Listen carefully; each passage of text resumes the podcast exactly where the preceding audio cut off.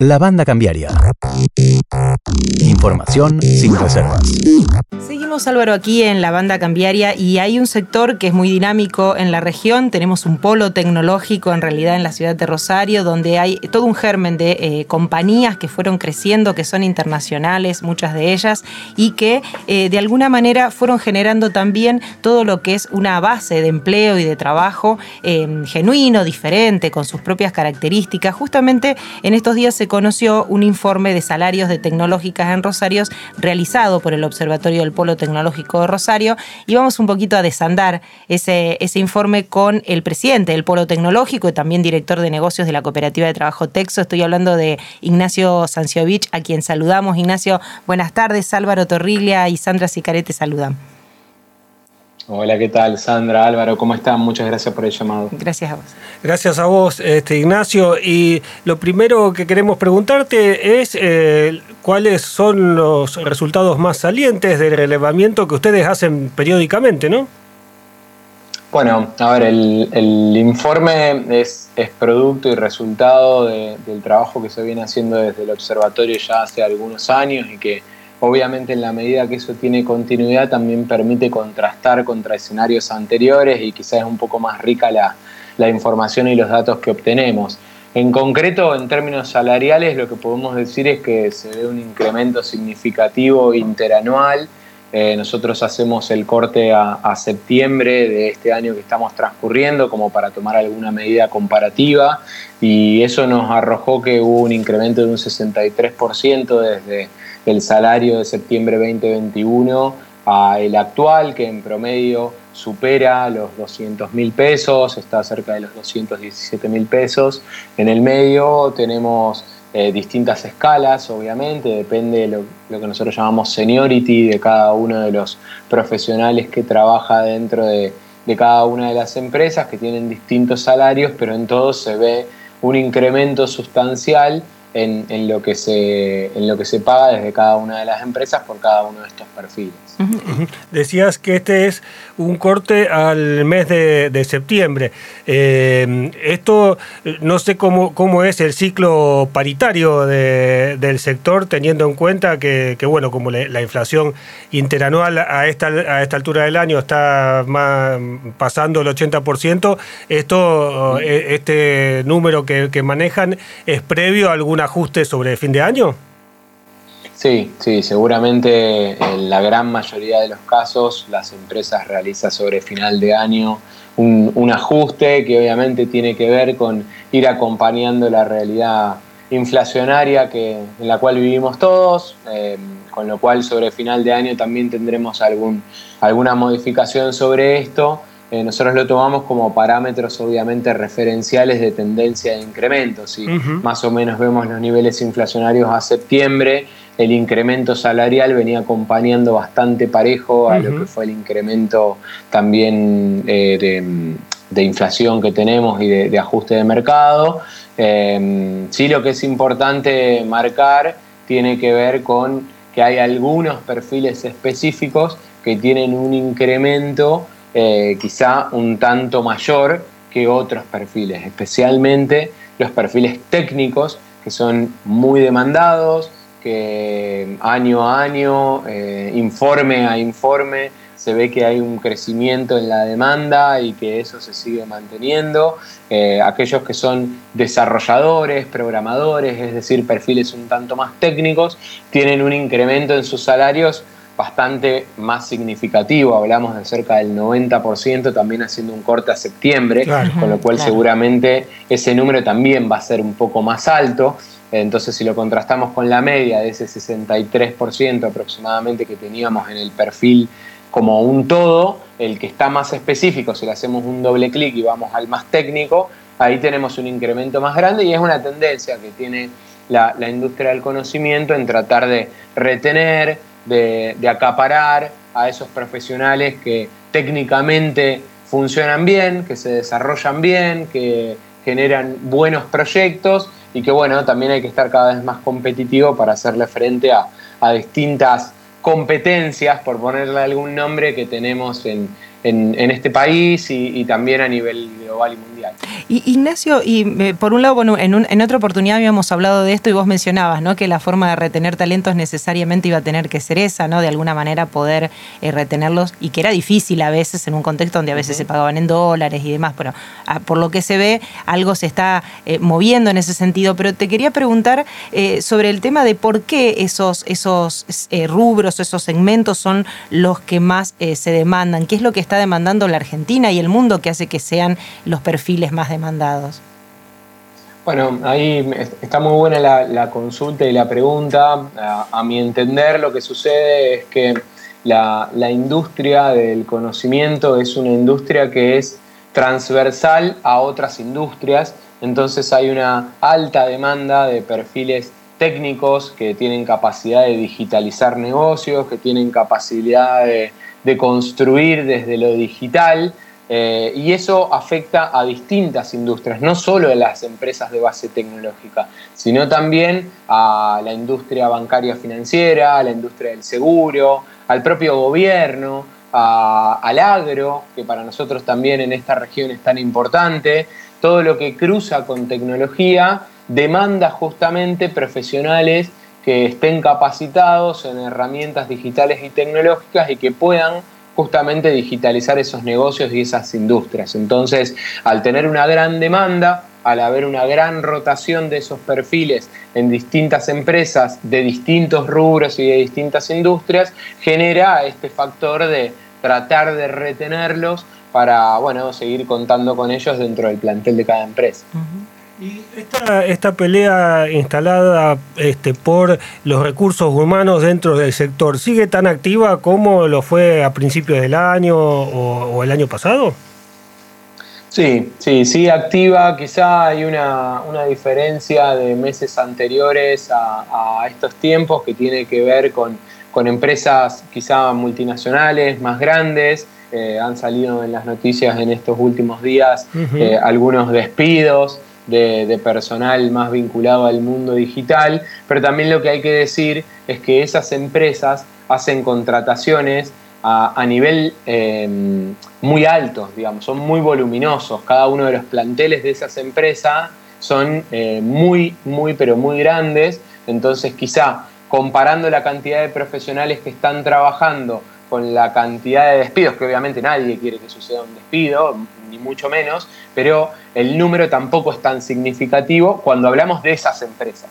Pero sí es un escenario que viene sucediendo, que hace unos meses atrás era prácticamente impensado eh, sostener una tendencia de, de despidos de semanas dentro de lo que es la industria del conocimiento, y esto es algo que en las grandes, vuelvo a repetir eso, en las grandes empresas multinacionales viene pasando, viene pasando de que existe un número mínimo de despidos, pero un número al fin y que obviamente lo tenemos que atender y que quizá marca algún tipo de, de tendencia e indicador a prestarle atención. Eh, y esto que está pasando con las grandes tecnológicas, lo que se ve también, bueno, en Estados Unidos, eh, con, caídas de, evaluación, con despidos, con problemas grandes en estas grandes empresas multinacionales, por, supuesto, ¿de alguna forma puede afectar a las tecnológicas locales o, el perfil de actividad es distinto como para que eso pase? Y, mm, a ver, es, em, yo creo que eh, hay, dos cuestiones. Me parece que si miramos el, vaso eh, medio lleno, podemos decir de que puede ser una situación que a las pymes, que cabe destacar que son el 85% de las empresas de base tecnológica de nuestro país, quizá la situación la puede beneficiar, entendiendo el beneficio en este caso de que quizá profesionales que antes no estaban en el mercado ahora están en disponibilidad y a lo mejor las pymes pueden tomarlos y quizá para el tipo de negocio que tienen estas empresas pyme les puede llegar a servir. Eso mirando el vaso medio lleno. El vaso medio vacío lo que indica es que muchas empresas también pyme, pequeñas y medianas, de tradición, que tienen ya muchos años, muchas veces trabajan con estas grandes empresas multinacionales, son proveedoras exactamente, entonces el que caiga un contrato de una empresa grande también genera un efecto derrame muy negativo para los proveedores que estas grandes contratan. Entonces a veces hay reducción de contratos, reducción de equipo y eso puede llegar a afectar. La realidad es que tenemos que transitar un poco estos meses, que generalmente fin del año y los dos primeros meses del año entrante son meses un poco más eh, estancados, si se quiere, en términos de decisiones, en términos de realidades que vamos viviendo.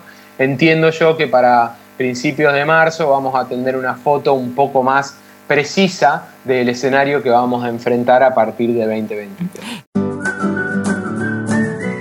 nuestras redes sociales. Encontrarnos en Twitter, Instagram y Facebook. Escucha los podcasts de la banda cambiaria en nuestro canal de YouTube y Spotify. La banda cambiaria. Eh, yo te llevo también a ese tema porque eh, entre las declaraciones, por ejemplo, que hacía eh, Mark Zuckerberg, no estamos hablando, digo, del dueño de Meta de alguna manera, decía, nosotros pensamos, hablando sobre este tema justamente de los despidos y de ellos, él decía, esperábamos un crecimiento a raíz del tema de la pandemia y ese crecimiento no se dio, quizás las expectativas fueron mayores de las que realmente el mundo estaba dispuesto a, a responder. eso en escala más chica, ¿también le ocurre a las empresas eh, pymes o al, universo de empresas de la Argentina? Digo, em, teniendo en cuenta que la pandemia abrió un horizonte de, actividad y demás que a lo mejor em, envalentonó a muchos, ¿no? No sé si soy clara con la pregunta. Sí, sí, sí, sí, muy clara. Em, a ver, yo pienso que hay, de los dos, ¿no? Eh, hay de, los dos escenarios y de los dos tipos de empresas. Hay empresas que el, el pospandemia los ha estabilizado en un número de profesionales, pero que vienen de un incremento porque durante la pandemia tuvieron que atender más proyectos y han logrado estabilizar un plantel.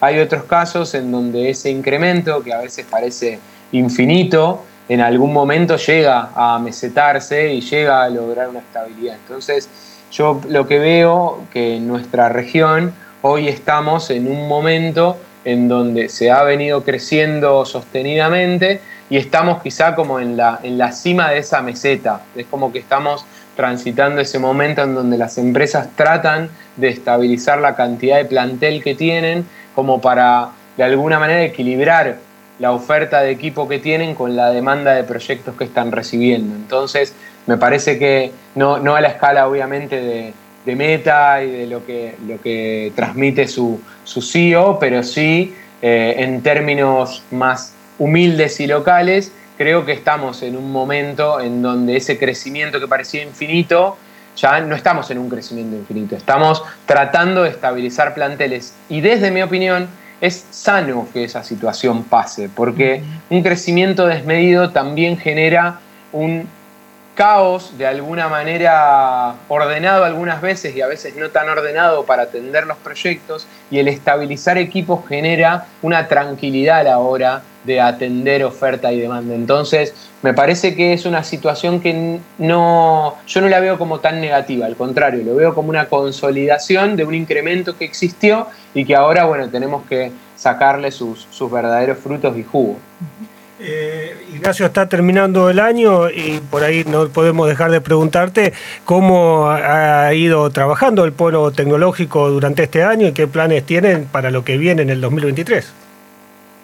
Bueno, em, este año para el polo em, ha sido un, buen año, creo yo que para la industria del conocimiento ha sido un buen año, obviamente con, con vaivenes desde, desde cuestiones vinculadas a Argentina y que todos conocemos y que no son únicas y exclusivas de nuestra industria, pero que obviamente a la industria del, conocimiento también la afectan, desde cuestiones quizá más políticas y reglamentarias. Saben que estuvo en este, este año todo lo que tiene que ver con la ley de, de economía del conocimiento y que hubo distintos idas y vueltas hasta que eso terminó consolidándose.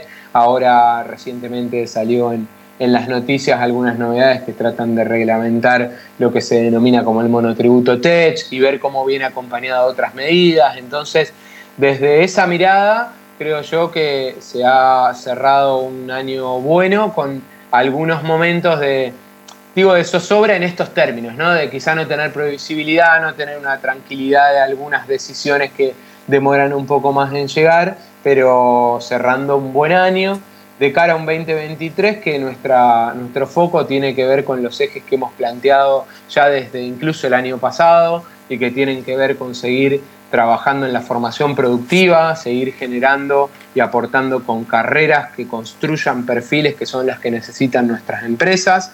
Eh, también trabajar fuertemente en la inserción en el mundo de nuestras empresas. Hemos generado bastantes acciones que tienen que ver con eso, desde viajes, misiones, vínculos institucionales, proyectos en algunos otros países, acuerdos con cámaras e instituciones similares al polo en, otros, en otras partes del mundo. Ahora venimos trabajando algunos aspectos de financiamiento también y obviamente todo lo que implica e impacta con el parque tecnológico, con Zona I, que necesitamos que ese proyecto continúe desarrollándose, continúe en crecimiento. Tenemos varios espacios que los venimos trabajando y que ahora tenemos que empezar a, tratar de, darle, darle esa continuidad de, de, financiamiento por un lado, pero también de generación de contenido por el otro, espacios vinculados a educación, a biotecnología, a transición energética, que son temáticas a, nivel mundial que son de interés y que Argentina tiene muchísimos profesionales para aportar en esa línea, así que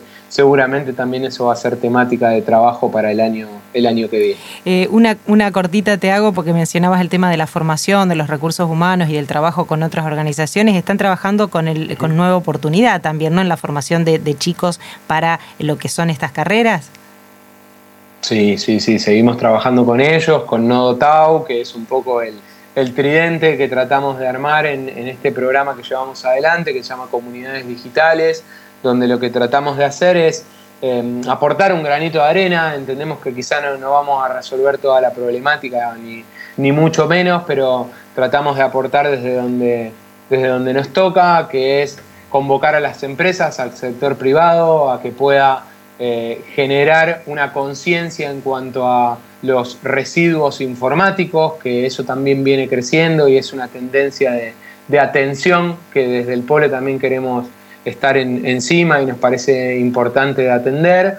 Em, y bueno, desde, desde esos residuos, a través de Nodotau, tratar de transformarlos en equipos, en equipamiento tecnológico, en computadoras, en infraestructura, en cableado, que permitan equipar distintos centros de atención de la ciudad. Ahí lo articulamos justamente con el programa de Nueva Oportunidad y desde el Polo tratamos de aportar eh, cursos de formación en distintos aspectos que den habilidades digitales a los chicos y a las chicas y a todas las personas que se acerquen a estos centros. Así que eso viene, viene bien también. Obviamente siempre queda el, sabor de que se puede hacer mucho más, siempre está un poco ese deseo, pero venimos trabajando en, esa línea como para que todo esto continúe, siga y es un poco el, compromiso de, darle continuidad y que no quede solo en una acción aislada. Ignacio, muchísimas gracias. Bueno, te deseamos desde el equipo también de trabajo un buen fin de año, si no nos volvemos a encontrar. Bueno, gracias por este, este encuentro y por esta charla, como siempre. No, por favor, muchísimas gracias a ustedes y al contrario, agradecido a nosotros por siempre darnos el espacio y gran comienzo de año. Hasta la próxima. Así pasaba Ignacio Sanciovich, que es el presidente del Polo Tecnológico de Rosario, también es director de negocios de la Cooperativa de Trabajo Texo, bueno, hablando de tecnología, de empleo y de cómo este sector que es tan dinámico en la región también puede aportar al desarrollo genuino de la misma. La banda cambiaria. La banda cambiaria un informe semanal de economía local, nacional e internacional. La banda cambiaria